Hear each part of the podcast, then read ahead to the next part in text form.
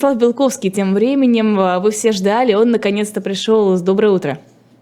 Доброе утро, но я не знаю, почему наконец-то. Когда позвали, тогда я пришел. Не-не-не, просто мы оставили вас на десерт, и все нас на протяжении всего эфира спрашивали. с 9 утра. Да, где, где Белковский? Белковский, где Белковский? Да, десерт отдай врагу, как известно. Ну нет, мы относимся к нашим слушателям с огромным уважением, любовью, нежностью и трепетом. Станислав Александрович, у нас была такая сейчас очень веселая рубрика, поэтому, если э, я позволю себе э, вот так вот на- нагло, да, нагло зайти, клип «Я узкий» вас, как человека-активиста, который собирался судиться с лифтами за то, что они грузоподъемность рассчитывают из э, расчета 80 килограмм на человека, не оскорбило название песни «Я узкий»? Нет, оно меня не оскорбило, хотя я сам этот ролик смотрел, и он меня не впечатлил, он не показался мне шедевром.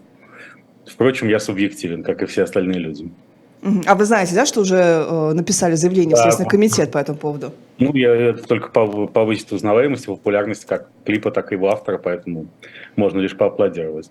А если преследовать начнут Гудкова, выдавливать, как было с Драком Мирзализаде, на которого ссылается вот этот персонаж, который написал заявление?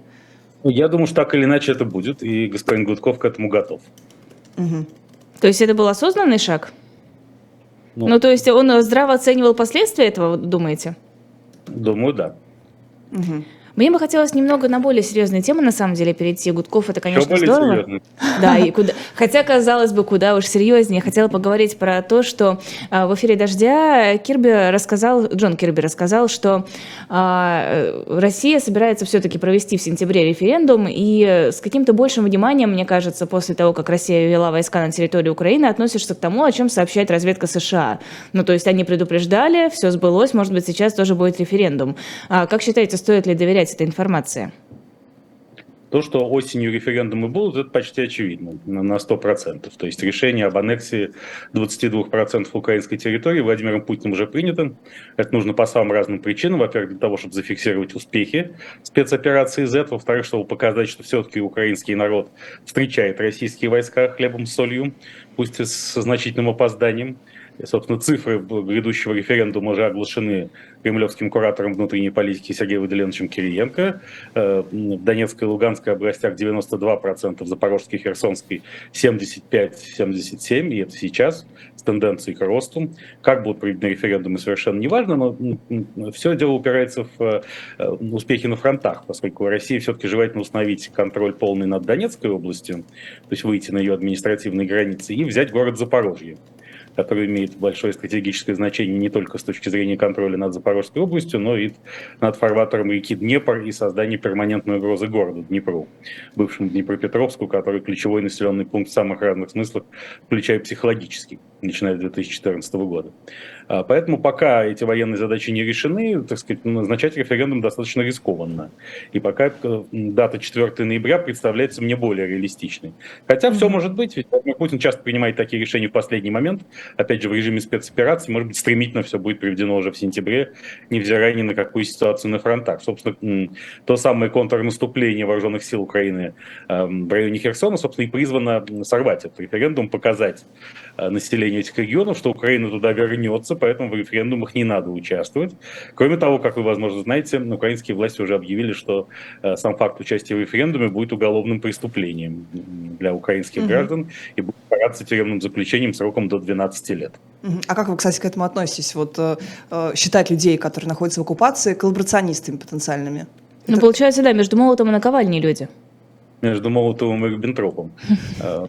Э, Ну, э, понимаете, я понимаю, то есть я, я не могу сказать, что я полностью согласен с таким подходом, но я его понимаю. Украина должна сражаться за свои территории любыми силами. Тем более, что реальный уровень поддержки в Херсонской и Запорожской областях перехода под российскую юрисдикцию на уровне 30%, насколько я понимаю, и вот ситуация военной на фронтах, и от психологической войны и ее результатов будет зависеть очень многое в преддверии этих актов. Хотя, разумеется, Кремль объявит о нужных ему результатах независимо ни от чего. А какие результаты может иметь, э, вернее, какие последствия могут быть у проведения этих референдумов? Я имею в виду, понятное дело, не присоединение этих областей, потому что Россия с этим справится и без воли изъявления граждан, а политические и международные. Очередные пакеты санкций, восьмой пакет санкций Евросоюза, рассмотрение которого уже инициировано балтийскими странами еще до всяких референдумов, и, соответственно, санкции США и их международных союзников. В частности, наконец, российские граждане, то есть мы с вами останемся без смартфонов, вернемся к кнопочным телефонам, что уже воспето около кремлевской IT-бизнес-вуменкой. Вот бизнес-вуменка это правильно, Елизавета? С точки нет, зрения нет. А как надо говорить? Но woman вас не устраивает? Вы считаете, woman это man? А вы немецкий просто учили? Нет, не знаете английский, английский? я тоже. Я хорошо, да. Ну, Вуменка, нет? Ну, Лазерсон и Лазердотер. Это такая вечная шутка есть. Лазердотер, что я должна сменить фамилию. Госпожа Касперская заявила уже, что э, кнопочный телефон это гораздо лучше с точки зрения информационной безопасности, и поэтому их возврат э, для Российской Федерации. А там продажи как-то колоссально увеличились, кстати, еще в, я так понимаю, поздней весной кнопочных телефонов. Ну, разумеется, разумеется. Вот так будут, будут новые санкции, я думаю, что будет ужесточен в том числе и э, режим предоставления разных виз россиянам со стороны различных стран. Э, но для России сейчас важно, собственно, перейти в режим, от, от режима наступления к режиму обороны, поскольку для нового широкомасштабного наступления пока нет ресурсов, и аннексия важна еще и с этой точки зрения. Вот как раз Объявить... хотела спросить, как это скажется на э, театре боевых действий? Ну, Россия заявит, что поскольку теперь это ее территория, она может оборонять ее любыми средствами, включая оружие массового уничтожения, будет продолжать запугивать. Собственно, это главная линия Кремля вообще в этой не войне. Создавать какие-то критические угрозы существования цивилизации с тем, чтобы изнеженный Запад, который всего боится, немедленно дал задний ход. Собственно, в этом смысле главной линии фронта проходит уже давно э, на энергетических и продовольственных полях Европы, а не в Украине. Угу. Но единства там нет. Мы видим, что в Чехии какой-то достаточно полномасштабный митинг, кстати, скажите, если вы считаете, что это не так, э, с требованиями как раз э, напрямую организовать поставки газа из России в Чехию, э, снять санкции в отношении России, что еще, правительство в отставку, что еще, какие там еще были лозунги, а, ну и изменить статус украинских беженцев. Вот про единство и про его отсутствие в Европе по поводу санкций. Полного единства, безусловно, нет. В Праге вышло на улице 70 тысяч человек, что много, но все-таки не позволяет говорить о том, что большинство чешского народа разделяет mm-hmm. эти позиции, а вот Венгрия разделяет по опросам 81% за то, чтобы как-то прекратить войну, помириться с Россией, перестать поставлять оружие а, в Украину. Uh-huh. Ясно, что, так сказать, в странах старой Европы достаточно велика поддержка примирения с Россией любой ценой. И Владимир Путин на это и рассчитывает, и поскольку он не стратег, а тактик, он считает, что методом нескольких последовательных тактических побед он к весне, в общем, если не поставит Европу на, на колени, то очень существенно бьет большой клин в евроатлантическое единство и э, заставит Европу снять пока как минимум часть санкций, а самое главное, в конечном счете, побудит Соединенные Штаты Америки надавить на Владимира Зеленского и элиту Украины с целью капитуляции, обеспечить капитуляцию Украины. В этом смысле для Владимира Путина ситуация на фронтах не столь важна ибо проблемы с Украиной он теперь рассчитывает решать через Вашингтон, а проблемы с Вашингтоном через энергетический и продовольственный шантаж Европы и всего евроатлантического мира. А стоит ли ждать, что после проведения референдума, после того, такого, того, как российские войска зафиксируются на определенных положениях, э, военные действия закончатся и будет что-то вроде, не знаю, насчет мира, перемирия, но просто хотя бы все замрет и не будет двигаться? На какое-то время все может замереть и не двигаться, но позиции сторон здесь прямо противоположные. Украина теперь уже будет добиваться полного вывода российских войск с ее территории, неважно в какие сроки и каким путем. А Россия, конечно, будет добиваться да, и далее уничтожения Украины, или как минимум смены власти с целью установления в Киеве пророссийского режима. Но планы взятия Николаев, Одессу, прорубить сухопутный коридор до Приднестровья и отрезать Украину от моря никуда не денутся. Они просто будут отложены до тех пор, пока для их реализации с точки зрения Владимира Путина сложатся благоприятные условия. А, если вы видели Дмитрия Альшанский, вот просто вы заговорили о вот этой вот невозможности провести э, референдумы, он предложил такой, знаете, вот парад референдумов, чтобы это всегда было непредсказуемо, от маленького города, там хутора, постоянно непредсказуемо проходили эти референдумы, а, и, возможно, эта идея сработает. Фестиваль, парад. Ну, собственно, господин Альшанский правильно а, определяет глобальный тренд, э, переход от иерархических структур к сетевым. Да, конечно, должен, быть э, тотальный сетевой референдум каждую минуту. Соответственно, если человек передумал, он может снова выйти на референдум в какой-то день. То есть не три дня уже, да? И, а вечный? Вечный каждый день. Референдум каждый день надо просто отслеживать, сколько граждан на сегодняшний день считает, что это российская территория, а сколько украинская, что, опять же, отвечает глобальному тренду, где национальные государства в обозримой исторической перспективе не будут таким иметь столь большого значения, поэтому, в общем, неважно, где находится тот, тот или иной населенный пункт, в Украине или в России. Да, вот в этом смысле идея Альшанского кажется мне очень продуктивной. А вам кажется, что вот тренд... Не в Украине, а в России, какая разница? Станислав Александрович, вам кажется, что тренд на, наоборот, стирание границ? Потому что мы видим тотально вообще обратно. Мы видим, что за границей люди просто вот убивают друг друга, выходят на демонстрации. Э, в Евросоюзе тоже такой кризис, потому что страны Балтии как минимум хотят э, как-то по-другому решать вопросы с теми же визовыми ограничениями что они не могут делать внутри Евросоюза? Это не вопросы границ, это вопрос изоляции России, в данном случае, нашей с вами страны. И в этом смысле спецоперация Z достигла уже большого успеха и триумфа, она полностью изолировала Россию. То есть Владимир Путин хотел остаться в полном одиночестве, но он этого уже, он этого уже добился. Дальше можно, так сказать, э, шантажировать Европу или воевать в Украине сколько угодно. Результат главный уже в кармане. В кармане, в бункере. Ну, конечно, потому что вся Россия наш бункер с точки зрения Владимира Путина, и люди бункерного сознания, которые боятся внешнего мира, которые, в общем, ходячие мертвецы, они во многом, собственно, составляли социальную базу ковида беси в эпоху ковид-19, они, безусловно, поддерживают российскую изоляцию, потому что в изоляции им психологически комфортнее. Угу. А в России самый такой вчера э, э, хайповый, что называется, новостью было заявление Рамзана Кадырова. Вот мы провели голосование, и большинство считает, что это просто троллинг, просто такая попытка привлечь внимание, и за этим ничего не стоит. Как, вы как оцениваете? Ну, э, инцидент из Перчина же сегодня. Вы знаете, что Рамзан Ахматович передумал или еще не знаете? Не знаем еще. Мы сидели в эфире тут с утра. Что же случилось?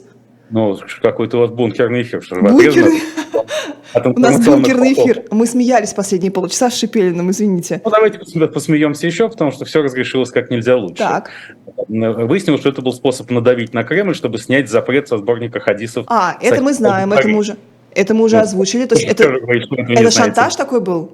Конечно, потому что ага. вы знаете, что 29-го, давайте объясним аудитории на всякий случай, проясним немножечко, я уверен, что большинство нашей аудитории и так все это знает, но вдруг кто-то не знает, а, что Сахих Аль-Бухари – это сборник хадисов преданий, суннитских, сформированных имамом Аль-Бухари, прошу прощения, там Дарина на втором слоге, по-моему, да, то есть из Бухары mm-hmm. в девятом веке, как раз Бухари и Самарканде. Э, и э, он входит в суннитское шестикнижие, шесть важнейших сборников священного предания суннитов. И 29 августа Верховный суд Татар... Минюст Российской Федерации на основании решения Верховного суда Татарстана внес этот Сахих Аль-Бухари в список запрещенной литературы. Не его, а, простите, Станислав Александрович, а конкретный перевод. Да, конкретный не перевод. Там, там уже, так сказать, соучастники процесса дали понять, что вообще это была лоббистская борьба за то, кто имеет право э, переводить и издавать исламскую литературу. Они, да, там ну, кто-то, какие-то лицензированные специальные люди, неформально, которым позволено, они могут издавать. А вот те, издали те, кому было нельзя. Поэтому перевод оказался плохим, его внесли в список экстремистской литературы. То есть Рамзан за демократию можно всем теперь? Нет, Рамзан Ахматович Кадыров все более углубляется и окапывается в нише неформального лидера исламской уммы России он гораздо главнее, чем на сегодняшний день в собственном сознании, отчасти, возможно, и на самом деле, чем глава Чечни или даже ключевая политическая фигура Кавказского региона. В этом смысле всякие слухи о том, что идет замом командующего Росгвардии, ну, были смехотворны просто. Mm-hmm. Возможно поверить, но он, ну, куда? Он же собирается быть хранителем мечети Алякса, как известно, то есть перенять часть функций короля Иордании. Да, мечеть Алякса, напомним, это третья по значению святыни ислама, находящаяся в Иерусалиме, на храмовой горе, откуда пророк Мохаммед, собственно, возносился к Аллаху на коне Аль-Бураке. Это одно из ключевых событий в священной истории ислама. А, вот. Э, поэтому он э, все эти годы культивировал особые отношения с элитами суннитских монархий Персидского залива. Поэтому он может возглавить какую-нибудь систему исламских фондов, базирующихся в Дубае, и на других территориях. Но явно он не, не собирается быть более мелким российским чиновником, чем он есть уже. И вот этот, э, эта интрига с, со, со сборником хадисов Сахих Аль-Бухари и показала, что он еще раз с его помощью подчеркнул, что э, он как мусульманин важнее, чем как российский чиновник, чем как некое лицо в иерархии светской российской власти. Ислам для него важнее.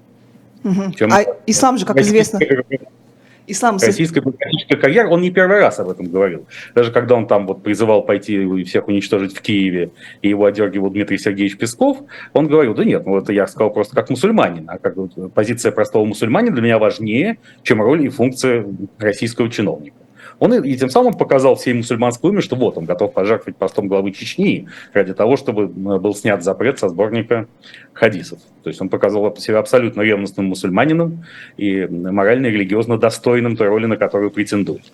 А ведь, конечно, когда он приходил к власти, ну, было, было просто смешно говорить о том, что он может стать лидером российских мусульман. Сегодня, как бы нам не хотелось посмеяться, это уже не смешно. И это превращает Кадырова в политическую фигуру совсем другого порядка измерения, который уже независим от ситуации в Чечне, в том числе и независим от своих взаимоотношений с теми слоями чеченского народа, которые он подавил, оскорбил и унизил за время своего правления. А как думаете, Путина не смущает то, что Кадыров становится настолько значимой фигурой? Нет, потому что Путин полностью Кадырову доверяет и считает сам проект Кадыров весьма успешным. А Путин не пересматривает собственные решения. Ему так комфортнее думать. То есть даже если объективно Рамзан Ахматович Кадыров представляет, э, является неким источником риска для Кремля, Путин не будет об этом думать. Э, к тому же Путин не безосновательно может полагать, что все-таки он, президент России, еще долго будет оставаться главным гарантом безопасности Кадырова, а не наоборот. И это так оно и есть. Все-таки для чеченского народа очень важно, что Кадыров имеет кремлевскую лицензию на все, что он делает. Но все-таки да. вот сейчас мы видели, как он сбрыкнул. Понятное дело, это был такой маленький шантаж, но тем не менее. Ну, он сбрыкнул именно потому, чтобы показать всем мусульманам России, как для него дороги исламские ценности и приоритет. Он бестрепетно пожертвует своим постом, столь важным, да, ради того, чтобы сборник хадисов было, так сказать, был снова легализован и легитимирован в России. Угу. А, не знаю, мне кажется, что настолько крупен масштаб, да, несоразмерен тому, что в итоге оказывается, Рамзан Кадыров хотел. Да? Мне кажется, это нет, почему? Ну, так потому, потому что вы не исламисты, не понимаете. Mm. Ну, конкретный перевод, конкретный перевод. Нет, хорошо, но это можно нет. было как-то решить иначе, но не таким же шантажом, что все люди, там, 100 тысяч э, репостов. А, нет, вот, так вот, именно Рамзан Ахматович хотел показать, насколько это важно. Что это элемент джихада, священной войны. Священная война же не обязательно здесь силой оружия проводится. Это война за ценности ислама, за пророка, и во имя пророка он готов совершенно спокойно лишиться какого-то там светского поста, давно утратившего для него принципиальное значение перед лицом сакральных вопросов, которые он решает и отстаивает. Угу. Вчерашние похороны Михаила Сергеевича Горбачева. А, хочется, вот нам Антон Орех чуть-чуть раньше сказал, что это был похож на такой стихийный митинг, такой политкорректный митинг в условиях, когда митинги невозможны. Вот вам как кажется, а, действительно ли это было так, действительно ли это стало такой последним, последним вздохом, что ли, оппозиции оставшейся, вот похороны? Или Я не думаю, что собравшиеся на похоронах Михаила Сергеевича были или ощущали себя оппозиционерами. Скорее, это люди, которые считают, как некогда Дмитрий Анатольевич Медведев, впоследствии отрекшийся де-факто от этой максимы, что свобода лучше, чем не свобода. И Михаил Горбачев ассоциируется с этой свободой. То есть никакого, никакой энергии политической борьбы а, на этих похоронах не было. А к тому же вот э, легендарный полковник Стрелков Игорь Всеволодович Гиркин уже предложил вчера переписать всех, зафиксировать, кто был на похоронах, и объявить их врагами народа. Мне эта идея кажется продуктивной только в обратную сторону. Действительно нужно зафиксировать всех, кто был на похоронах, подать эти списки в Евросоюз, чтобы всем незамедлительно предоставили, наконец, долгосрочные шенгенские визы. Должен быть какой-то критерий, кому можно давать, а кому нет. Вот все, кто был на похоронах Горбачева, хорошие русские. Угу. При этом Конгресс даже Конгресс Свободной России не высказал даже никакого соболезнования, не почтил память Горбачева. В общем, фигура, которая... Там, а, Конгресс был очень сконцентрирован на игре в шахматы, по принципу, сказать, Гроссмейстер пошел. Е2, Е4, да, сказать, да. А вы видели, кстати, что Илью Пономарева не пустили? Поэтому то, что этот Конгресс вообще должен называться межпланетным и окончательно воспроизвести схему Нью-Васюков, был бы вполне логично, мне кажется. Ну, Станислав Александрович, вы... Планетный были... конгресс свободной России, согласитесь, это неплохо. А вы знаете, что, кстати, вас вчера вот Олег Каш у нас в эфире назвал такой фигурой, которая сможет объединить иммиграцию, а вы их стебете нещадно. Ну как так? Вот на вас одна надежда. На вас, на православие, кстати, на да. ислам. Когда вы будете близок... объединять иммиграцию? График-то ну, плотный. Во-первых, термин иммиграция устарел. Я предпочитаю термин релокация. Угу. Поэтому Релокация, хлопок, возгорание, релокация. Понятно, отрицательный рост. Нет, ну, смотрите, релокация отражает суть гораздо точнее, чем иммиграция, потому что, как говорил Иосиф Александр Бродский, я не уехал, а просто переместился в пространство. Угу. Да? Или, как сказал Андрей Андреевич Вознесенский про Владимира Ильича Ленина в поэме «Лонжимо», врут, что Ленин был в эмиграции. Кто вне родины иммигрант? Всю Россию большую горячечную носил себе как талант. Поэтому, конечно, слово локация кажется мне более уместным. Это просто географическое перемещение без утраты связи с коллективом, а, ну, то есть духовной душевной связи с Родиной. А что же касается весьма лестного предположения Олега Владимировича Кашина, я слышу о нем впервые и обещаю об этом подумать. Ого. А, пока вы думаете, я просто зачитаю новость. Я уже в начале сегодняшнего Потому эфира... я буду думать всего, пока вы, вы читаете новости. Да, да, да. Ну, а, а что тут думать? Что тут думать, Станислав, что тут думать? надо, я согласен, надо трясти, как в известном анекдоте. Трудолюбие, трудолюбие есть у вас, Станислав Александрович? Достаточно? Ну, поскольку вот части тела, которые воспел Владимир Путин, э, не могу похвастаться, поскольку я не занимался косметологией в этой, в этой сфере, э, то, сказать, видимо, приходится рассчитывать только на трудолюбие. А, так вот, о новостях, на самом деле, не очень веселые. Я уже говорила с утра про Ключевскую сопку, на которой погибли а, шесть туристов. Сейчас а, пришли сообщения о том, что спасатели из-за штормового ветра не смогли вы- высадиться на вулкане. А, Соответственно, вернуться со спасательной миссией уже завтра утром, а пока пытаются люди пройти как можно ближе к тому месту, где можно разбить какой-то лагерь для того, чтобы там встречать спасателей, пострадавших и помогать им. Mm-hmm. Да, кошмар, конечно, э, печальные новости. А, Но у нас тоже есть другие печальные новости. Двое полицейских были ранены, госпитализированы в результате нападения на них э, в Ижевске. Мужчина напал, неизвестный бросил бутылки с зажигательной смесью. Вот и несколько еще было эпизодов. Была эта женщина, которая тоже там пыталась провести загипнотизированная, как считают наши а, СМИ, загипнотизированная украинцами женщина, тоже пыталась свое нападение и провела его, кстати, да, а, произвести. А, Как это все, вот эти вот отдельные эпизоды, соотносятся с революционной деятельностью, которую озвучил Илья Пономарев? Может быть, это звенья одной цепи? Ну, об этом может знать достоверно только Илья Владимирович Пономарев, я думаю, что с этим надо к нему и обратиться. Я ни в какой степени не фанат террористической активности, даже не сторонник ее, поэтому, мне кажется, мы должны поговорить об этом максимально осторожно, тем более не располагая никакой доказательной базой всего происходящего. Э, Но, э, собственно, еще в эпоху эпидемии COVID-19 было понятно, что эпидемия завершится гигантской психотизацией всего человечества. И не эпидемия как таковая, а карантинный мер принятый мировыми элитами, опять же, для того, чтобы уйти в бункер. Ведь, собственно, этот глобальный бункер, репетиция его происходила именно в эпоху ковидного карантина. Да, психотизация, соответственно, приведет к росту преступлений на самой разной почве. А, Потому что любая идеологическая подоплека преступлений, как правило, вторична. Вот идеологическая мотивация по отношению к тому психозу, который является первичным реальным двигателем э, кровавого нарушения закона. Мгм. То есть Путин просто вариант ковида, да, такой ковид 2022. Про- COVID-19 глубоко перепахал, в том числе Владимир Владимирович, поскольку, во-первых, приучил его к бункерному формату жизнедеятельности, во-вторых, он показал, насколько коллективный Запад может испугаться простой проблемы, например, коронавируса SARS-CoV-2, э, и устроить себе э, на свою голову бедствие, значительно превосходящее по последствиям сам по себе коронавирус, потому что индуцированный психоз, устроенный мир- мировыми элитами, вокруг COVID-19 унес гораздо больше жизни, чем вирус. Вот на этом фоне Владимир Путин окончательно понял, что он прав, то надо э, вся, вся Россия наш бункер, и Запад не выдержит прямого столкновения с, с с Россией ни на украинских фронтах, ни на энергетических, энергетических и продовольственных. В значительной степени Владимир Путин заблуждался, но не до конца, как мы видим сегодня по реакции просвещенной Европы на те или иные его шаги и ходы. Вы знаете, что Северный поток-1 уже полностью остановлен из-за утечки масла, и хотя всем ясно, включая Siemens, что эта утечка масла происходила раньше неоднократно, и никогда из-за нее не останавливали а, Северный поток, то есть это чистый шантаж. Срочный провока- ремонт, как, как в Грузии. Да, про- провокация до роста цен на газ, ну что с этим делать? Да. То есть я, что это приведет к тому, что в перспективе нескольких лет Россия окончательно потеряет энергетический рынок Европы и не вернется сюда быстро даже при смене политической ситуации. Это вот долгие-долгие годы. Но это, так сказать, другие коммунисты ответят перед партией, а с точки зрения Путина тактика, вот именно так и надо поступать. Станислав Александрович, у вас есть какое-то объяснение вот этим загадочным смертям топ-менеджеров, которые происходят на протяжении последнего полугода? Возможно, мы просто как-то сконцентрировались на них на фоне всего происходящего, на ощущение, что э, как-то слишком часто и загадочно умирают э, люди, занимающие очень высокие посты. Ну, работа у них нервная, что вы хотите. Тем более на в условиях постковидной психотизации. Вот Равиль Маганов, председатель совета директоров Лукойла, явно погиб в результате курения. Это, помните, что из-за неправильного курения был взорван аэродром Саки в Конечно. Недавно в Крыму. Вот это то же самое о вреде курения. Давайте еще раз задумаемся. Ведь он выпал из окна, потому что вышел на. Покурить. Начал курить на какой-то площадке, которая была для этого совершенно не предназначена. Впрочем, потом выяснилось, что он пал жертвой собственной депрессии. Это был суицид. Э, Я не вижу никакой, так сказать, конспиро- конспирологической версии, убедительной конспирологической версии за этой цепочкой смертей.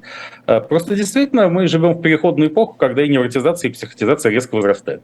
И когда человек к этому не готов, когда он не видит каких-то внутренних оснований жить, чувствует пустоту и одиночество, общества, то происходит то, что происходит.